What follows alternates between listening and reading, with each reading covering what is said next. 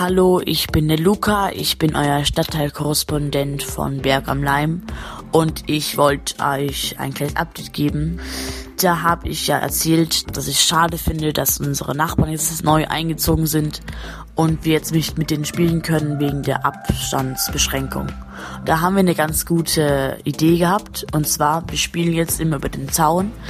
Also, wir haben beide einen Federballschläger die sind zu zweit und wir sind zu zweit, ich mit meinem Bruder. Und dann spielen wir immer über den Zaun Federball und können dann trotz sozusagen Corona zusammenspielen. Das ist sehr schön. Hallo, hier ist die Monika. Ich bin die Stadtteilkorrespondentin aus München-Sendling. Da die Spielplätze ja wieder offen haben und das Wetter auch meistens schön ist, gehe ich sehr gerne zum Tischtennis spielen. Gerne auch mit einer Freundin. Gestern war ich mit meinen Eltern in der Nähe vom Starnberger See beim Wandern.